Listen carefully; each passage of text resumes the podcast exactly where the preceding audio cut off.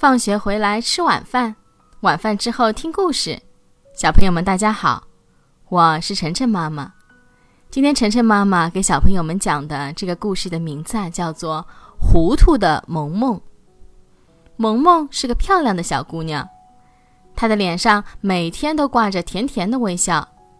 可就是这样一个可爱的小姑娘，却是一个不折不扣的小糊涂。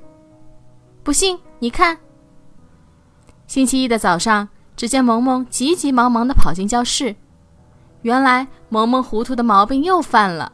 他以为还在过周末呢。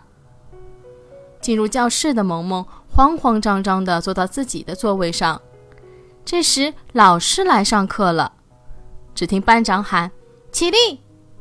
同学们都站起来说：“老师好。”老师笑了笑，说道：“同学们好，坐下。”我们今天来上语文课，请同学们把语文书打开第三课。这时，只见萌萌啊的一声。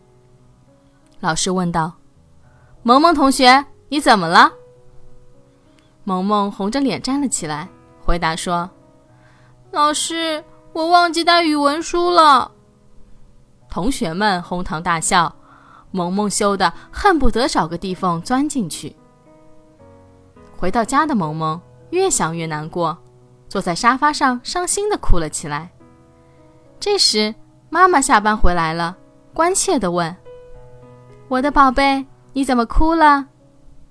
萌萌委屈的对妈妈说：“妈妈，我总是稀里糊涂的做错事，同学们都叫我小糊涂，我好难过。”妈妈轻轻抚摸着萌萌的头，语重心长的说。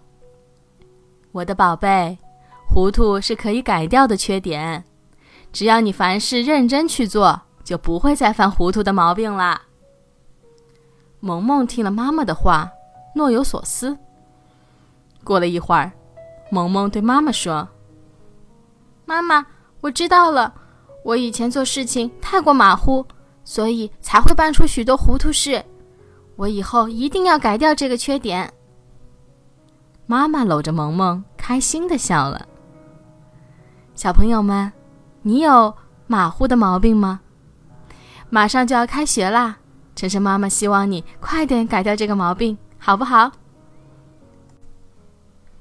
好了，感谢小朋友、大朋友的收听。